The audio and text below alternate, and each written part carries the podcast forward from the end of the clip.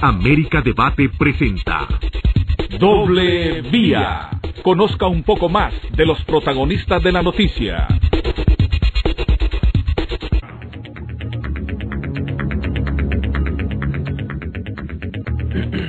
Buenas tardes, muy buenas tardes, gracias amigos, gracias, saludos, gracias por estar siempre en sintonía de Radio América y aquí del programa Doble Vía. Gracias a las personas que a partir de este momento, como siempre, se suman a seguir la transmisión por el Facebook Live para mm, escuchar lo que dice nuestro invitado.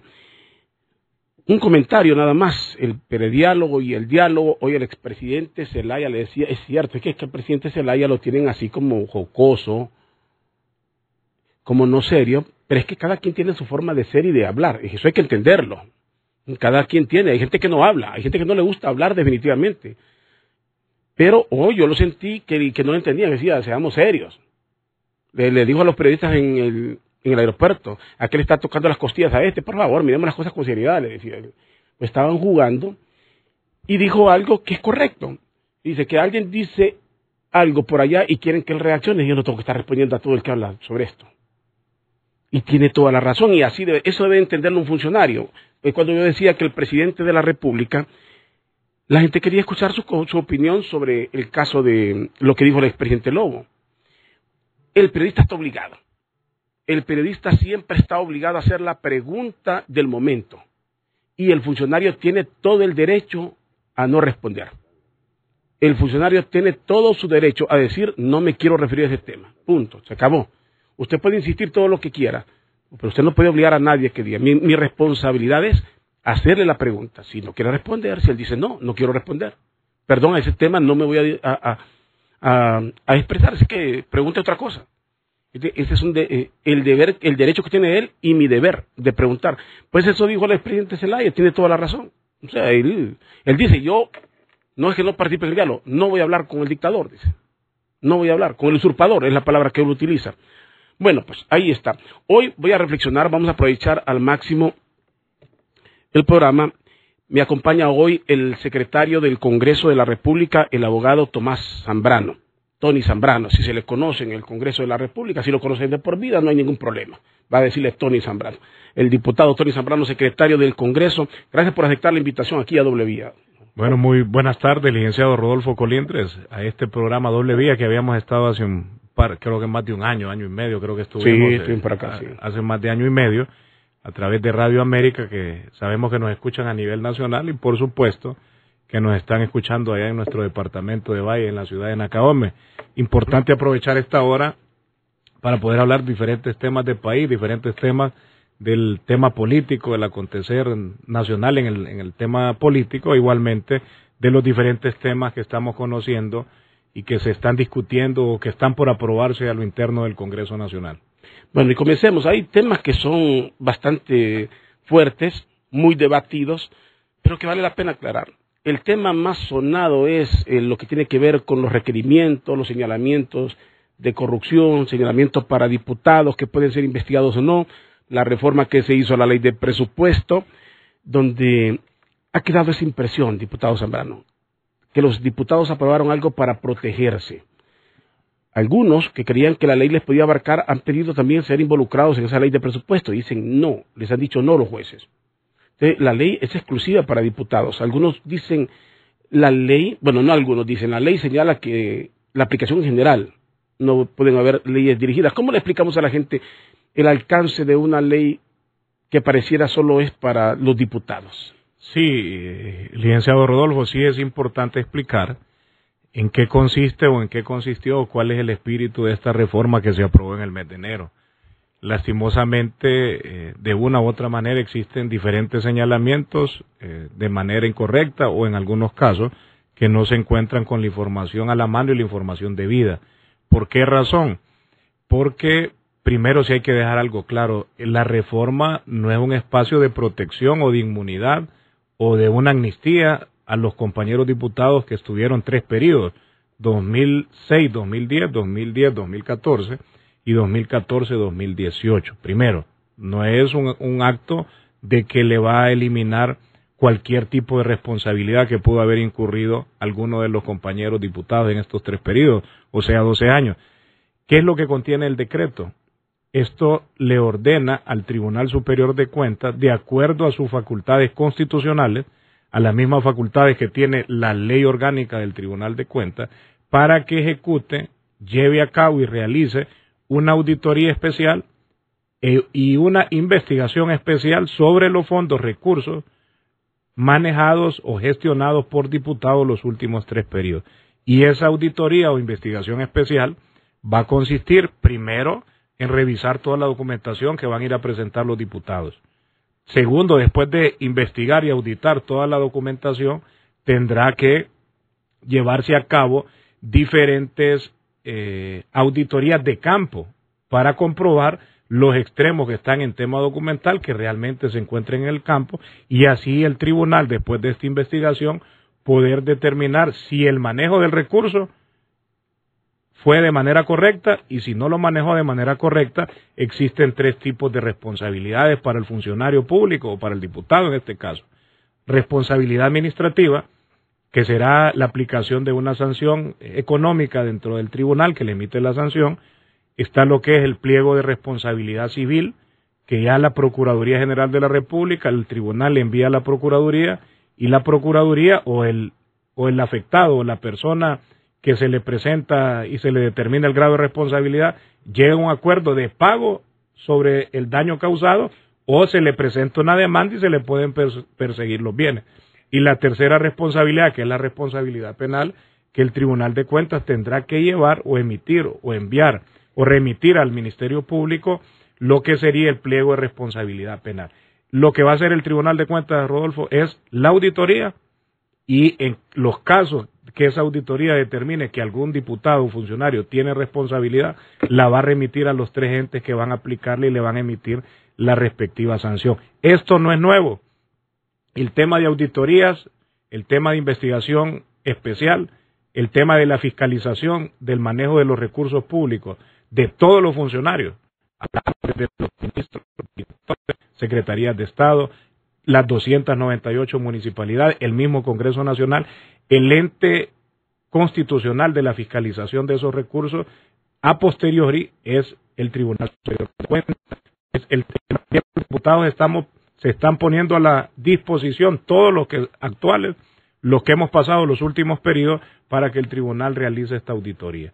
Tres años, el plazo es tres años para que el tribunal termine todas las auditorías, porque si hablamos de tres congresos, entre propietarios y suplentes, estamos hablando de más de 750 y tantos, más casi más de 750 personas naturales entre propietarios y suplentes que estuvimos integrando los últimos tres congresos. Ahora, Pero yo le pongo un ejemplo. Sí. Y a los, los amigos que nos escuchan. A las municipalidades manejan recursos públicos o manejan recursos privados. Son recursos públicos. ¿Quién es el ente que fiscaliza y le audita el manejo de los recursos públicos a un alcalde? Quiero preguntar. Es el Tribunal de Cuentas. Y cuando se le determina una responsabilidad penal al alcalde, ¿cómo se lleva a cabo? El tribunal emite un pliego de responsabilidad, se lo remite al Ministerio Público y el Ministerio Público es el que emprende las acciones. En este caso, el, el, el Congreso lo que está y lo que estableció es que se sigan los procedimientos que ya establece la misma Constitución, que establece la misma legislación, que tiene la ley orgánica del Tribunal de Cuentas, y en el caso que algún compañero diputado manejó mal el recurso y el tribunal determine un pliego de responsabilidad, cada quien es responsable por sus propios actos. Ahora, ¿se da cuenta usted que eso, como usted dice, no es nuevo? Lo contemplaba la ley a posteriori. El Tribunal Superior de Cuentas ha sido un ente que está en deuda con la población. El Tribunal de Cuentas aquí se le apodó en Honduras Tribunal de Cuentos. Todos lo sabemos en Honduras, eso no es, nuevo. Porque no se le ha visto acción, no se le ha visto acción al Tribunal Superior de, Cuentas. Y el hecho de que sean tres años, o sea, si usted me dice las administraciones anteriores, ya el Tribunal Superior de Cuentas debería tener un informe de, del 2006 acá ya debería tener y no, no, no tiene, no tiene nada el Tribunal Superior de Cuentas dar tres años, ¿qué significa para muchas personas? Le estoy hablando lo que la gente interpreta. Acaban de llegar los diputados, dentro de tres años ya estamos en campaña. Ya se tiró todo el periodo del diputado para el caso que está siendo investigado. Prácticamente se fue y en Honduras el tiempo todo lo borra.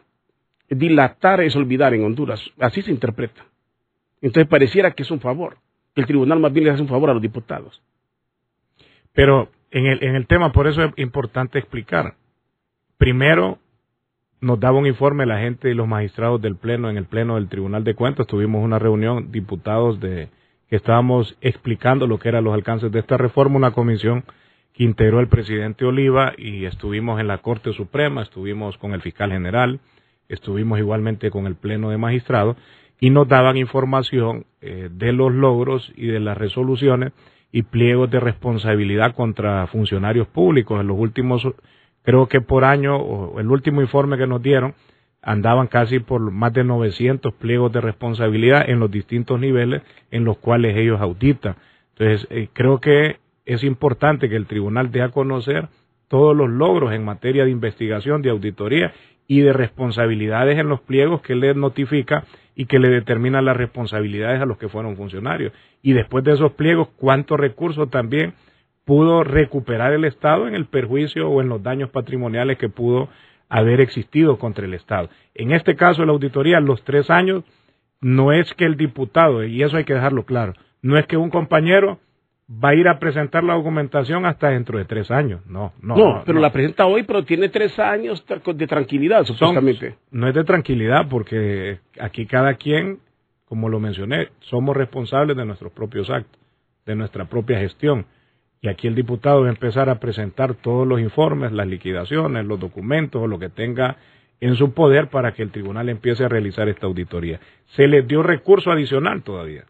En el decreto se dejó establecido que para esta auditoría se le estaba estableciendo 45 eh, millones de lempiras sobre el presupuesto ya aprobado para constituir esta unidad de auditoría y así contratar el personal que ellos requieran. Eh, tenemos que, en este caso, después de todo lo sucedido, no nos tenemos que prestar a desprestigiar a la institucionalidad, a decir, más bien tenemos que ir, ustedes como medios de comunicación, nosotros desde el Congreso, a trabajar en el fortalecimiento de la misma institución del país, porque si nosotros como hondureños no fortalecemos las instituciones, no les damos esa confianza, no les damos el respaldo y no queremos hacer los cambios necesarios para que todo marche bien, creo que vamos a seguir con los problemas del pasado y vamos a seguir arrastrando los vicios del pasado. Y en este caso hay que darle el espacio, hay que darle el respaldo y sabemos que el tribunal tiene que hacer su labor eh, constitucional de esta fiscalización de estos recursos. Claro, yo comparto eso con usted, diputado Zambrano, pero se da cuenta usted que tanto el respeto y la credibilidad se la gana uno. Es el respeto, la credibilidad se la gana automáticamente, se la va a ganar automáticamente con sus acciones. Hay en, el, en los dichos populares, el que nada debe, nada teme. Pero le voy a preguntar aquí así, el que nada debe, nada teme. El diputado Tomás Zambrano de la zona sur del país, de Choluteca, se siente bien, se siente que respalda a su gente, que ha manejado bien los subsidios, no teme que lo investigue nadie o teme que alguien lo investigue. Si tiene temor, ¿por qué tiene el temor? Mire todo lo que le estoy preguntando. Si tiene temor, ¿por qué tiene temor? Porque se podría actuar de mala fe contra usted. Hay instituciones a las que no le cree que porque pueden perseguir, no porque necesariamente haya hecho o cometido un acto anormal. ¿A qué le tendría miedo? No, y, le contestaría en esta, en esta vía, Rodolfo. El diputado, y sobre todo los que somos del interior del país y los departamentos, tenemos una gran responsabilidad con nuestra gente.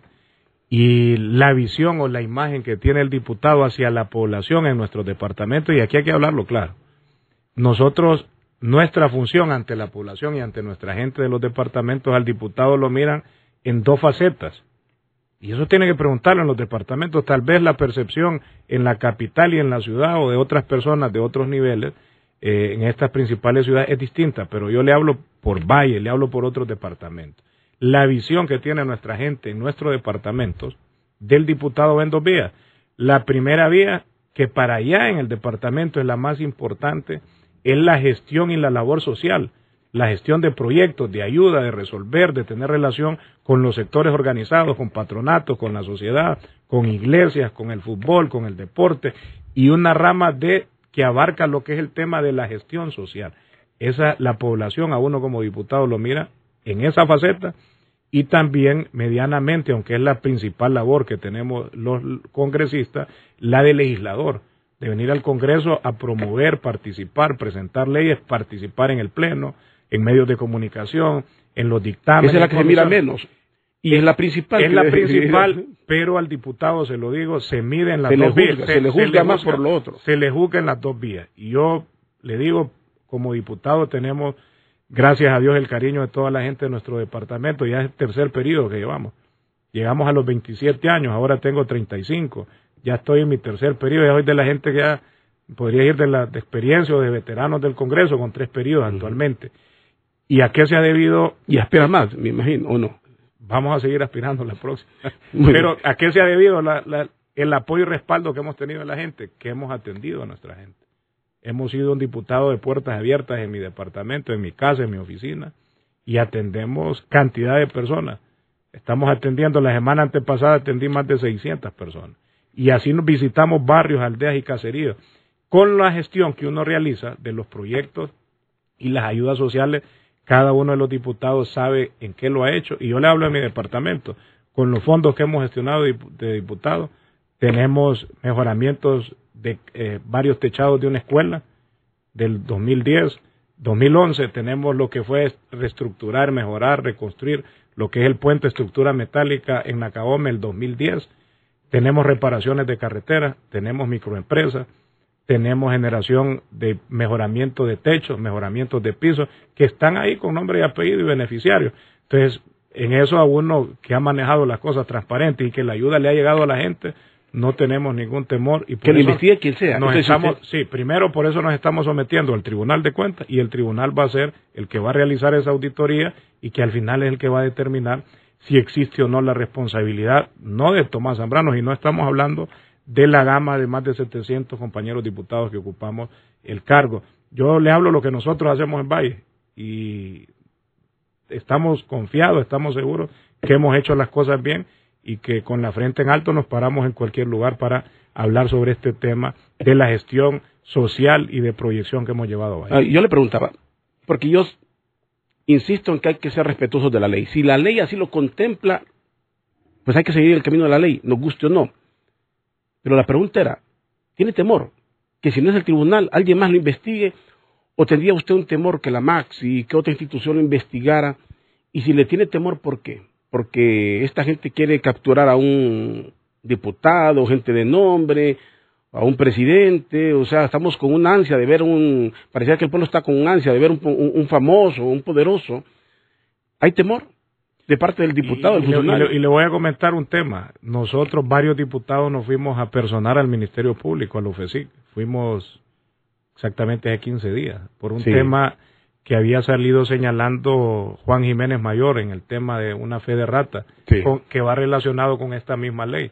Y se qué? anunció que todos ustedes Ah, iban a ir a ¿Y, hacer... y por qué fuimos? Porque sabemos que no hay nada que temer, porque no hemos hecho nada, no hay delito, no hay dolo. Alguien decía que les habían avisado antes porque si iban antes... No, no, le, le digo yo, entonces, estamos como políticos más estamos expuestos a Claro. cualquier señalamiento, a cualquier gente que va a investigar, y en este caso, en, los, en las cau- causas que nos quieran señalar, y sabemos que no tenemos responsabilidad, más bien nos mostramos como con toda la voluntad de colaborarle a la autoridad, de colaborarle a los funcionarios que están investigando estas causas. Y le menciono el caso. Señalaron a un, como a 15 diputados en ese tema. Fuimos a personarnos. Y todavía ahí dejamos el escrito, tenemos el abogado y estamos para rendir cualquier declaración porque en ese tema que señalaron públicamente, que eso hay que tener cuidado ahora, Sí, que claro. ahora cualquiera señala a, una, a un ciudadano, a un funcionario de la comisión de un hecho delictivo solo por señalarlo, sin haberlo comprobado, sin haberlo vencido en juicio, sin haber llevado las pruebas. Entonces, Sí, porque le cae mal por política, eso lo entendemos. Aquí ahora estamos en un momento, lastimosamente, de, de una época y momentos políticos del desprestigio entre la misma clase política y entre otros actores, siendo respetuosos del derecho y respetuosos de la institucionalidad. En cada uno de estos casos yo creo lo mejor es dejar trabajar la institución y que al final de un juicio, al final de un proceso penal o de un juicio civil, sean los tribunales y la justicia hondureña que determine si alguien es culpable o alguien es inocente. Y ahora lo, el problema de esto es que a cualquiera lo señala, licenciado Rodolfo. Cualquiera Sí, y no solo hablamos de políticos, aquí pueden señalar a un periodista. Sí, pueden señalar a, a, cualquier miembro de un grupo social o de una organización. Y el señalamiento hace una gran noticia a nivel nacional en todos los medios, primeras planas y las noticias del día. Y ese hondureño, que de una u otra manera puede sentirse dañada su imagen, a lo largo del proceso obtiene su carta de libertad, pongámosle que llegaron a requerimiento fiscal. Y le aseguro que la noticia, cuando se le señaló que cuando obtuvo su libertad y demostró ante los tribunales que es inocente, que no tiene grado de responsabilidad, no se le da la gran cobertura, no se le da con toda la magnitud el espacio a esa persona. Entonces, eh, como políticos no estamos expuestos a eso. Y en los casos de que se señale algún, algún funcionario, yo creo que este funcionario si tiene la conciencia limpia, tiene que dar la cara, tiene que someterse ante la justicia y tiene que también eh, colaborar en lo que esté a su alcance para dejar clara cualquier duda que pueda existir. Hay varias preguntas acá, voy a trasladar algunas. Si alguien quiere hacer una pregunta, con gusto, aquí en el WhatsApp lo voy a leer. Entre más corto, mejor. Eh, me ponen unas leyendas imposibles de, leer aquí y siempre en el marco del respeto. La gente dice aquí, todos coinciden casi en lo mismo. Por favor, señor Zambrano, dice una, si bien sabe que ese Tribunal Superior de Cuentos, le pone aquí, se vive quejando de que no tienen presupuesto, usted ya dijo que le ampliaron, y mucho menos auditores y que las alcaldías queman toda la evidencia y, y que por tan largo, y por qué tan largo esos periodos. Se preguntan aquí, dice, ¿por qué nosotros estamos pasando, vamos a ver aquí. Eso es una farsa, que digan que no han ido presos porque el Tribunal Superior de Cuentas logró demostrar delitos cometidos. Y no, no, no habla específicamente de nada. Pregúntele, y es que existe la Constitución, si ellos mismos la han violado cuantas veces han querido. Que Tony me cuente una de vaqueros, dice aquí. o estoy leyendo mensaje. Otro, otro mensaje aquí. El Tribunal Superior de Cuentas es un órgano inoperante cuento enriquecimiento, cuánto cuento dice aquí, pero me imagino que quiere decir cuánto enriquecimiento ilícito tienen los funcionarios públicos y los peces gordos no están presos. Muchos diputados son reelectos y el Tribunal Superior de Cuentas les extiende sus rápidos finiquitos. Esto es bien cuestionable también. Hay que, en algunas cosas la gente tiene mucha, mucho fundamento, por decirlo, y las respuestas a veces no, no llegan a, eh, a convencer. Escucho el programa desde Intibocá y el señor que tiene allí jamás dará su, su mano a torcer. Ellos se están blindando. Tomás Zambrano tiene que hablar, por favor, dice aquí. En parte de alguno. Y creo que el punto es que la gente sigue pensando, como le digo, la explicación que usted da es lógica. Si lo dice la ley, si lo dice la ley, así tendrá que ser. Pero la gente no cree. lo bien, más que en el diputado, no cree en el Tribunal Superior de Cuentas. La gente no cree en el Tribunal Superior de Cuentas. La gente ese periodo de tres años para investigar lo ve como una dilatoria. ¿No han hablado ustedes de la necesidad de, buscar algo por lo menos para que convenza, como usted dice, para que no se pierda la institucionalidad en el país? Sí, el tema, y, lo, lo, hablamos al inicio, Rodolfo, el tema de cómo se ha vendido esta reforma que se llevó a cabo en el Congreso, la explicación que se le ha dado o el sentido que se le ha dado de diferentes ángulos o de diferentes líneas o diferentes grupos o sectores que han salido en los diferentes medios de comunicación desde que se aprobó esta reforma, hay que ser claro de tanta información que posiblemente es distinta al espíritu que, de que establece este decreto, la gente se va por lo que ha escuchado, por lo que han dicho, o por actores o por sectores que han hecho algunos señalamientos, y eso es entendible. Eso es casi un ejemplo que ahora mucha de nuestra gente se informa más a través de las redes sociales que muchos medios de comunicación. Y a veces cree todo lo que dicen en las redes sociales. Y, a veces no es en la radio, no es en el diario escrito, no es en la televisión, sino que en muchas ocasiones, y, y según lo que observo, o mucha gente me pregunta, mucha de esta información o desinformación se maneja a través de las redes sociales.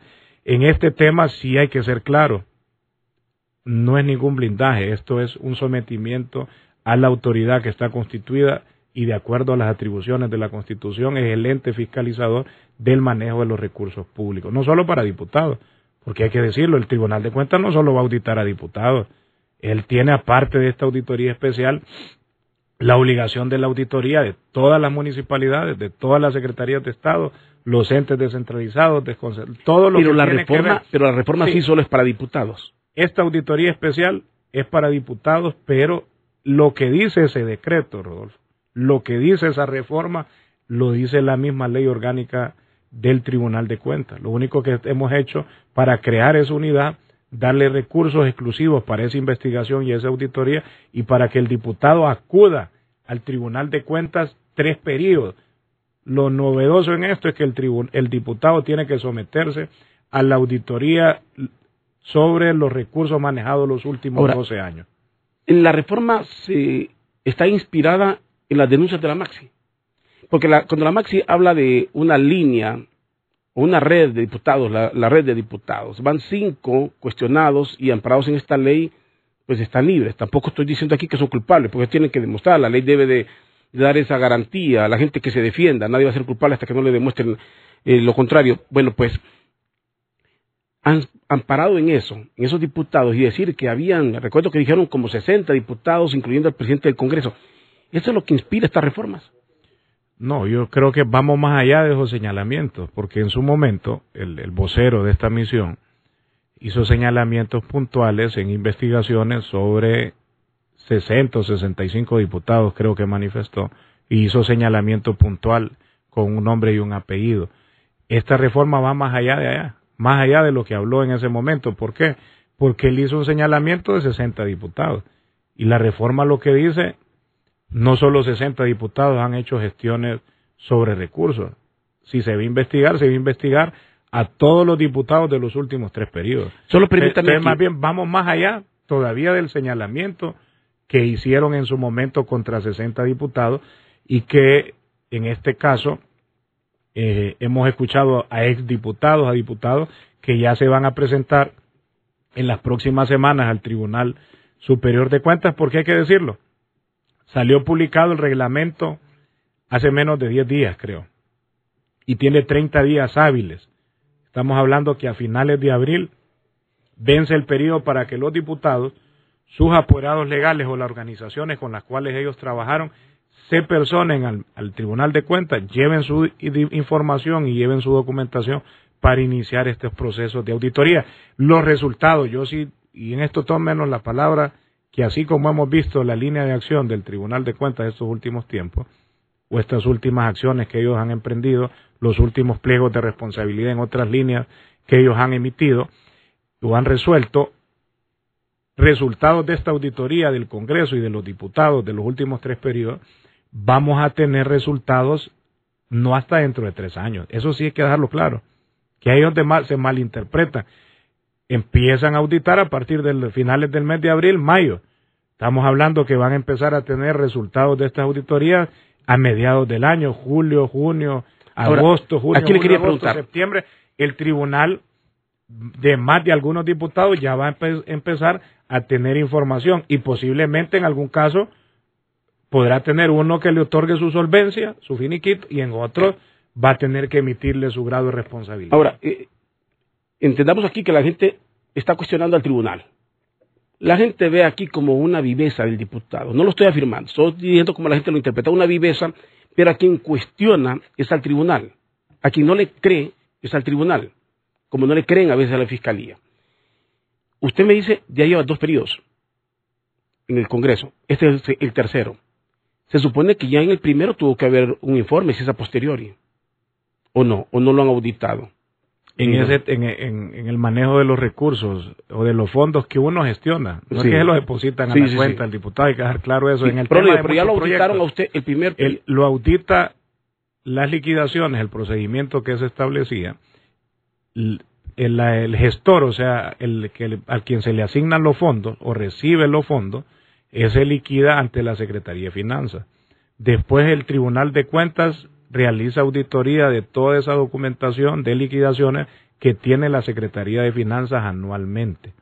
Pero ahora le estamos yendo más allá que el tribunal va a ir a lo que es auditoría de campo de todos esos recursos gestionados por cada uno de los diputados. Estamos hablando que de los 700 y pico diputados de los últimos tres periodos, a cada uno de ellos tendrá el tribunal con los auditores que va a contratar que tienen los recursos y los fondos asignados, realizar ya las diferentes auditorías de campo de cada uno de estos diputados. Pues ese es el punto. Insisto, ese es el punto. Si el, el diputado Tomás Zambrano ya lleva, este es su tercer periodo, obviamente de este va a tener que responder en su momento. El informe que debería estar entrando ya es el del periodo que acaba de concluir. Porque del primero ya se supone que debería tener un informe. El tribunal es ahí donde la gente cuestiona. El tribunal tuvo que haber dicho. Te dicen, el diputado Tomás Zambrano, ¿de qué lo menciona la Maxi? Diría yo. Si el Tribunal Superior de Cuentas ya lo investigó, ya dijo que no, ya le dieron el visto bueno, el hombre se religió. Eso es lo que la gente no ve. Eso es lo que la gente no ve. El Tribunal Superior de Cuentas va retrasado, va retrasado y ese retraso para la gente se vuelve sospechoso. Y esto y, lo hace ver sospechoso a alguien que tal vez usted es un diputado muy correcto, que le ayuda a su comunidad, pero ese retraso, esa, esa tardía investigación, la gente lo pone como dudoso, lo hace ver, pagan justo por pecadores. La, las auditorías siempre se llevan, como le expliqué, el procedimiento finanzas, el tribunal audita finanzas de la documentación que recibe, percibe o los fondos que asigna. Hoy va más allá con lo que es la auditoría de campo que va a tener que ejecutar a todos los diputados. Nunca es tarde. De este tipo de auditorías, nunca es tarde en las auditorías en las cuales se ha manejado recursos o se ha gestionado recursos en coordinación con municipalidades. Yo le pongo el caso, también algunos recursos de diputados se maneja a través de las municipalidades para que ellos hagan algunos proyectos. Yo el caso, yo algunos fondos de generación de empleo, trabajo o reparaciones de calles los manejé con algunos alcaldes.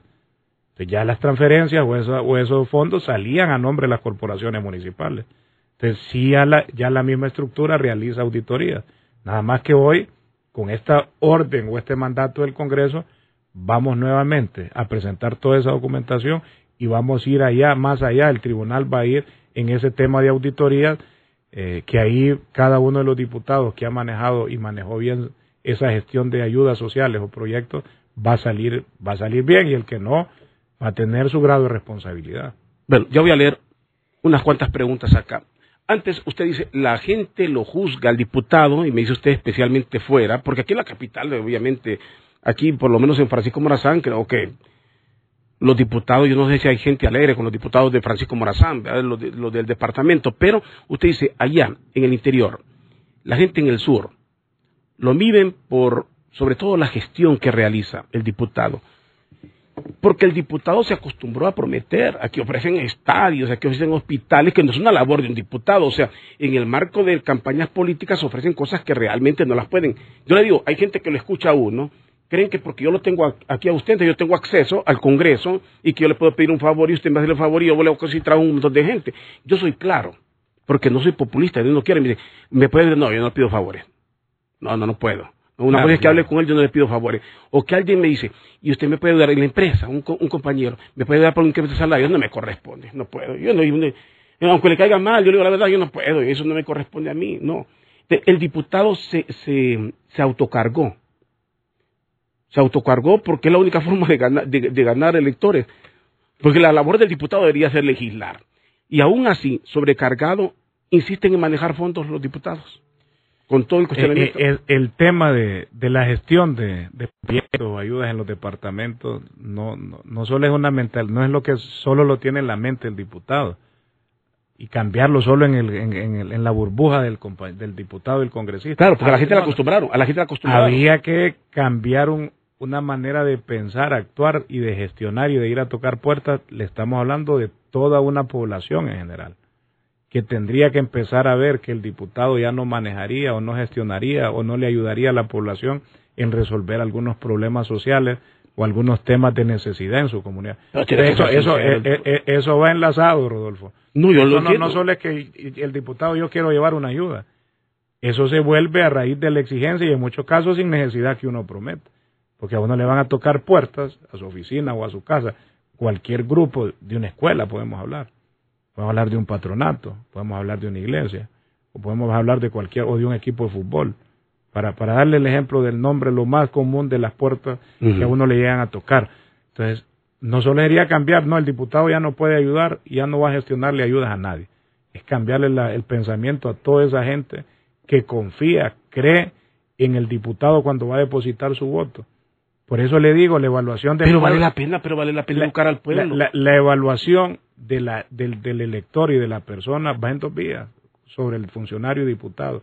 Legislador y la de gestor de proyección social y resolver muchos problemas. Más bien el diputado a la, a la par es un gran apoyo para las municipalidades y para los alcaldes.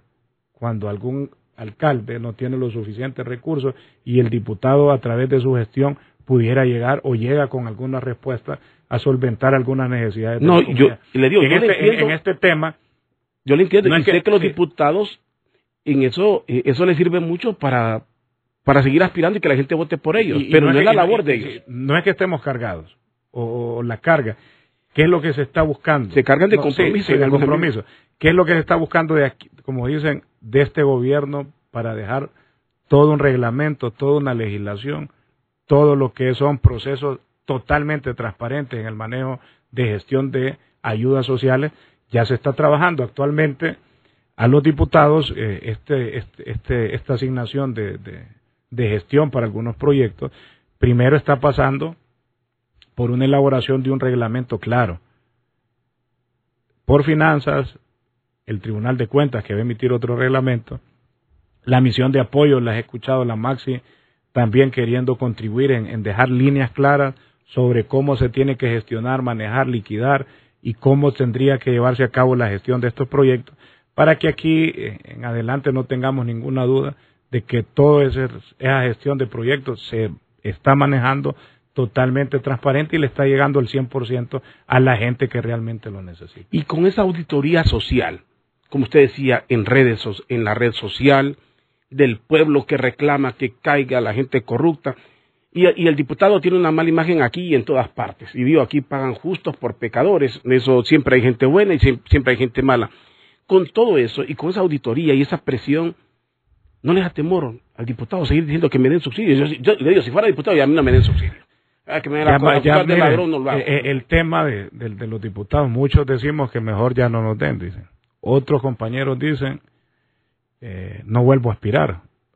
Porque hay gente con, con mucho. Usted puede conocer diputados que tienen una trayectoria de, empresarios en su, en su vida, o sea, no, no, no, no necesariamente el tema político y también encontramos compañeros no solo que digan, eh, un, buen número lo estamos diciendo, que ya no, que no se le asignen a nombre de la persona o que ya no le den.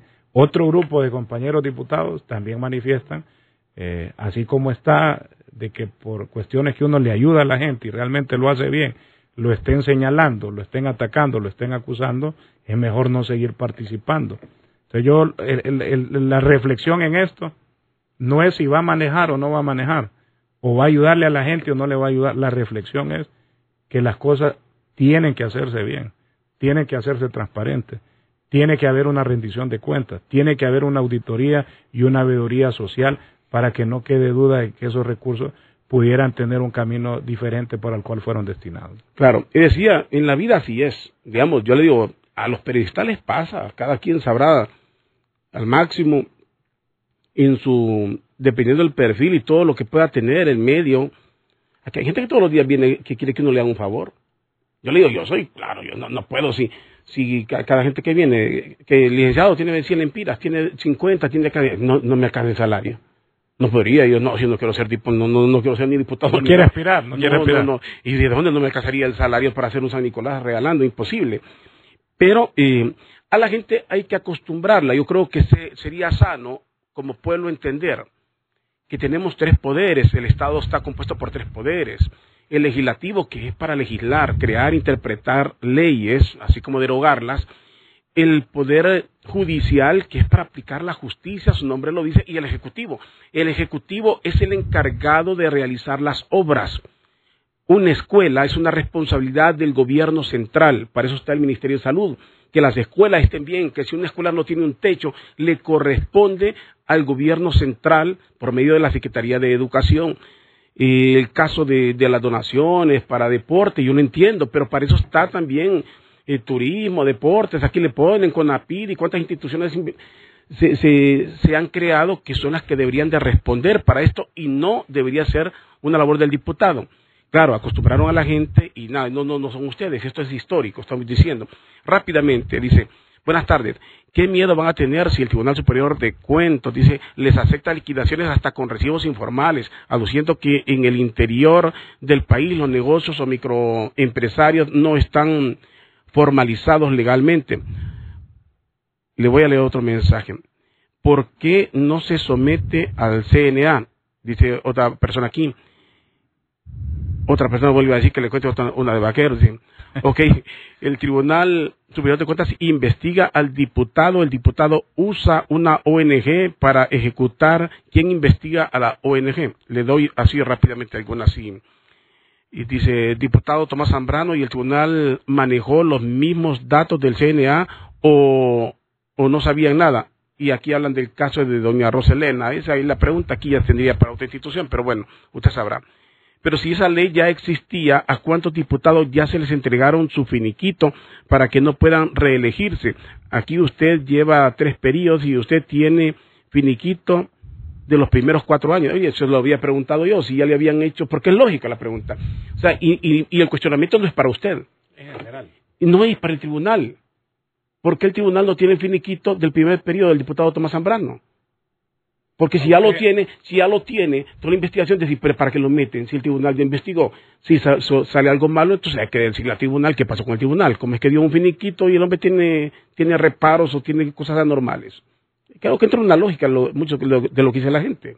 Sí, en el tema de los finiquitos, el tribunal, en este caso, como le explicaba, a usted la organización, el gestor, el patronato, la alcaldía, que se le asignó algún recurso gestionado por un diputado, Finanzas se presenta en Finanzas, Finanzas les da una hoja un finiquito de liquidado, pero esa información es auditada por el Tribunal de Cuentas en Finanzas. En este caso, lo que estamos, por eso hay que dejar claro, vamos más allá de esa auditoría que hizo documentalmente, hoy va la auditoría de campo, la investigación especial que está ordenando este, este decreto, y ya con eso va a empezar el tribunal, después de estas labores de investigación y de auditoría documental y de campo, a emitir los respectivos pliegos de responsabilidad o las solvencias en los casos que realmente se ha acreditado bien los extremos de un buen manejo de la, eh, del recurso y entregárselo, o sea, cuatro vías tiene la solvencia de que no que lo manejó bien, responsabilidad administrativa, responsabilidad civil y responsabilidad penal. El decreto repito, el decreto no significa y no es que le dice al diputado ya todos se libraron de culpa. Primero, el decreto no dice eso. El decreto tampoco dice que el tribunal le va a dar el finiquito a todos los diputados. No dice eso. O dice el decreto también que es una amnistía para que ya ese recurso, cómo se manejó, ya no interesa. No, esto le da la orden. Primero le damos el recurso y después le da esta obligación para que termine esta auditoría y fiscalización e investigación documental y de campo y que posteriormente emite estos pliegos. Yo le digo, Rodolfo, esos resultados, yo sé que este año vamos a empezar a ver algunas resoluciones o decisiones o avances o información o resultados de este, de este trabajo que va a realizar el tribunal. El tiempo lo va a decir. Y yo creo que aquí, y usted verá, y creo que ya lo sabe, obviamente, platica con la gente, que hay una percepción de la gente. El diputado se siente cómodo con el Tribunal Superior de Cuentas. O sea, la gente siente que el diputado está cómodo con el Tribunal Superior de Cuentas. Que el Tribunal Superior de Cuentas difícilmente va a emplazar, póngale el, puesto más grande en el Congreso. No estoy diciendo, el Congreso es ahorita, el presidente es hoy, usted fue secretario hoy, ayer fue otro, mañana va a ser otro.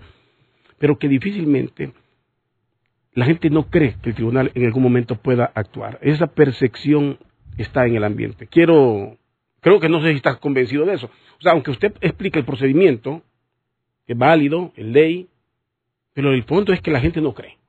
La gente cree que el Tribunal Superior de Cuentas es el, escudo protector de los diputados. Es una imagen que no sé cómo el, el, el, debilitamiento de la institucionalidad en el país. Eh, pero se la no, no, no, no, no, no, no, yo podría decir que no solo se señala, si hablamos de lo que dice la gente, sí. hace señalamiento de de todo mundo. Claro, claro. cualquiera que esté en el Pero vamos de la cualquier institucionalidad. Estoy de acuerdo con usted. estoy de acuerdo. En, digo, en materia de, aplicación de la justicia, yo estoy de acuerdo, el Ministerio Público, la Corte Suprema de Justicia. Estamos hablando en, materia de aplicación de justicia. Están, imagínense, la, si hablamos, policía, se ha hecho una reestructuración. grandes cambios, se ha venido fortaleciendo la policía y esperamos que la población poco a poco va retomando la confianza.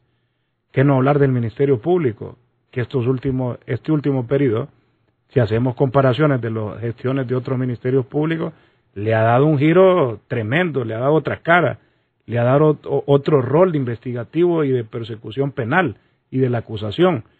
Usted habla de la Corte, ha mejorado sustancialmente. Y hacia allá es que tenemos que aspirar todos los hondureños, desde los que tomamos decisión, por la gracia de Dios y el apoyo de la población de nuestros departamentos, ustedes como medios de comunicación y la población en general, tenemos que ir más allá, tenemos que contribuir, tenemos que respaldar, tenemos que apoyar y tenemos que darle todo ese espacio para que las instituciones del país se puedan fortalecer y que esperamos que en un futuro no muy lejano, sino un próximo y cercano, la población retome la confianza en todas las instituciones del Estado.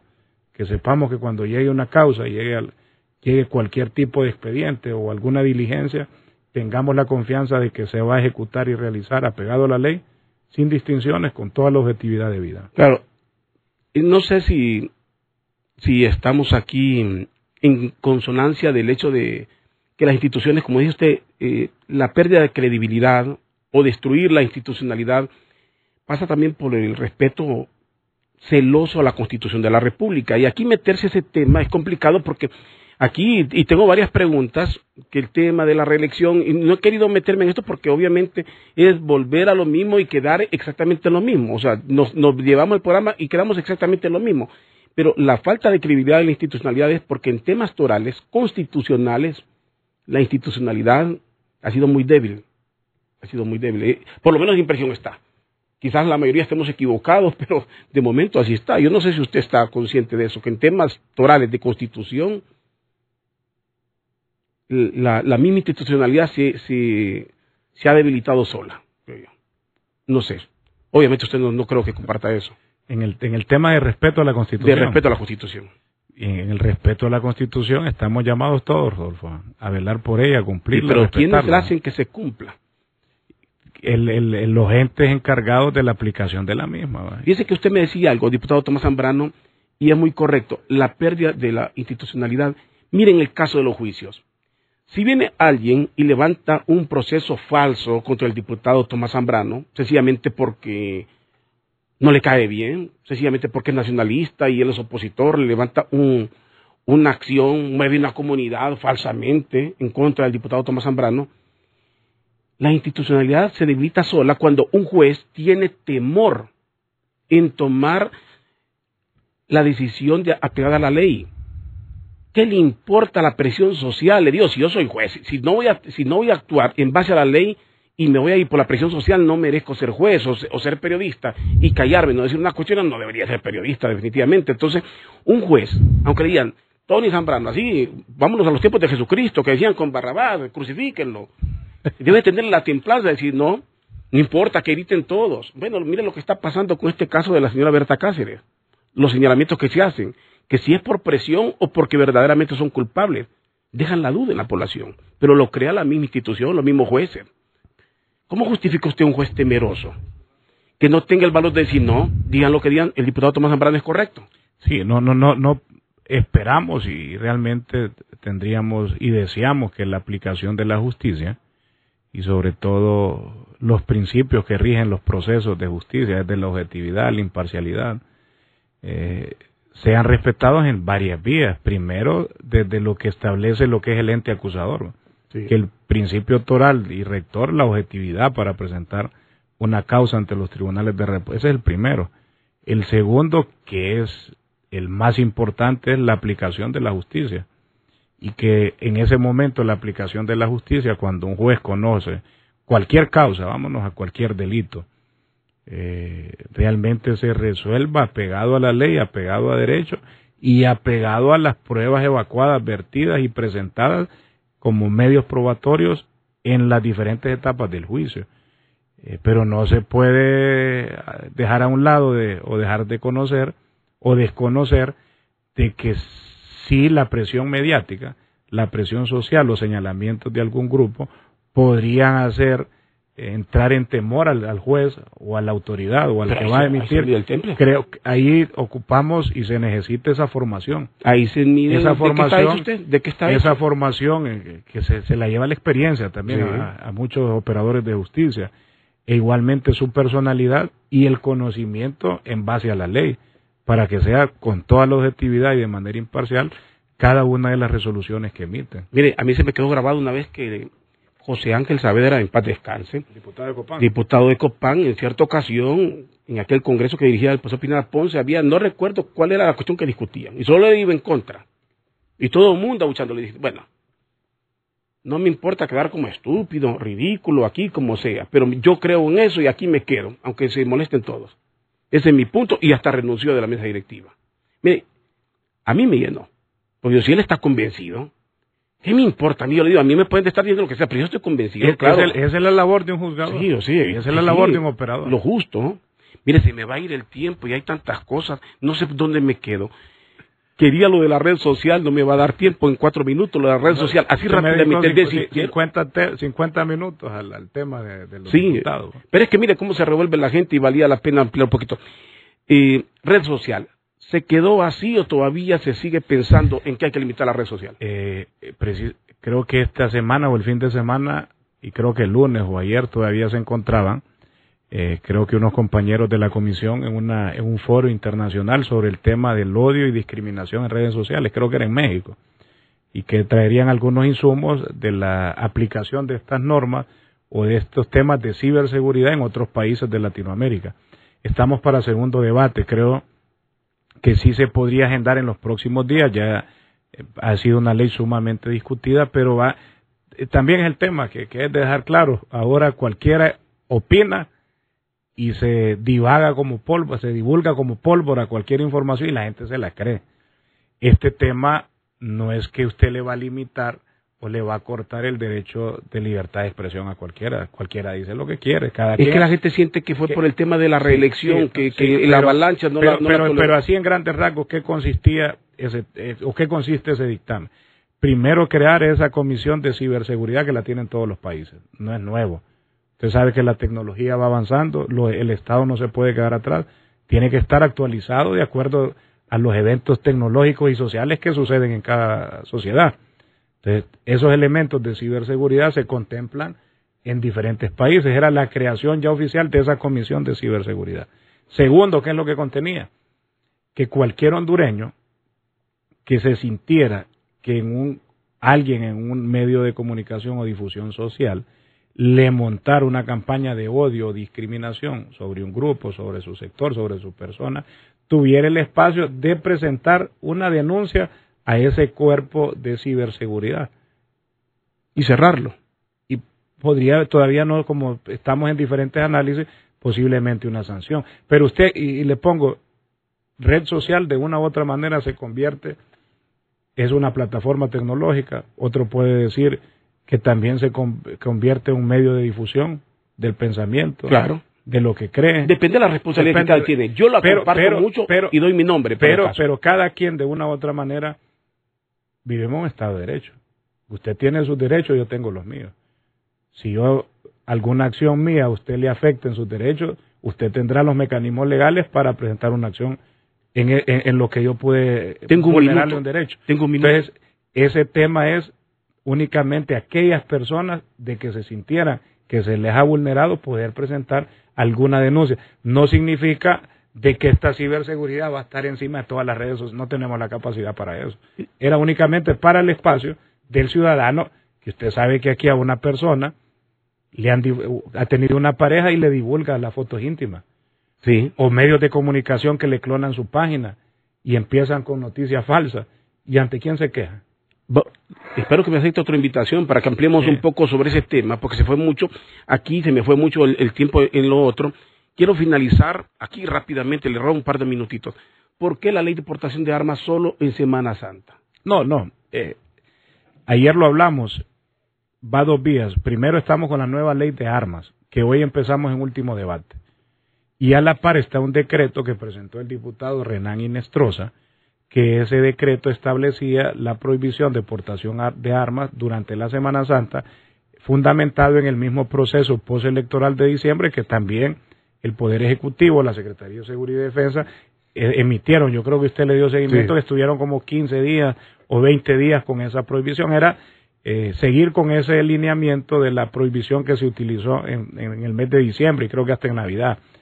Pero ese decreto estaríamos previo, está en agenda, pero según he escuchado, eh, esperaríamos si tiene o no tiene el apoyo, se estaría sometiendo a discusión, posiblemente no, no llega hasta el debate, pero lo que sí estamos ya hoy, que ya hoy vamos, estamos convocados a las 3 de la tarde, es con el tema de la nueva ley de armas, que esa sí es urgente, que esperamos poder discutir y, ampliar ampliamente eh, sobre ese tema que tiene diferentes eh, aristas que viene a fortalecer el registro, que viene a fortalecer el manejo de armas, que viene a fortalecer la aportación, la tenencia y muchos componentes que eran y tenían debilidades en la ley actual vienen a ser fortalecidas con la nueva ley de armas que vamos a empezar el día de hoy. Bueno, espero que volvamos a dialogar. Eh, los temas son muy amplios y obviamente usted es secretario del Congreso, usted maneja todos los temas y pues requiere casi un programa por cada tema. Aquí le agradezco por, por, ser tan amplio, por no tener temor de venir a, dialogar y responder con toda amplitud. Gracias, diputado Tomás Zambrano. Muchas gracias, licenciado Rodolfo, y agradecer el espacio aquí en Doble Vía, saludar a nuestros amigos a nivel nacional y por supuesto nuestra gente que se que está pendiente Radio América en los nueve municipios de Valle y esperar otra invitación. Lastimosamente solo tuvimos un tema en la hora, pero es importante aclarar, aunque alguna gente ya tiene alguna posición ya muy fija, y ya piensa que las cosas son así, pero es bueno que puedan escuchar explicaciones apegado a la ley, qué es lo que se quería, cuál es el espíritu y hacia dónde ven caminado estos procesos de auditoría del Tribunal de Cuentas. Vamos a ver, con, su agenda vamos a determinar aquí otra comparecencia para que hablemos de otros temas. Sí, con mucho gusto. El secretario del Congreso, Tomás Zambrano, con nosotros aquí en Doble Vía. Gracias a todos por sintonizarnos.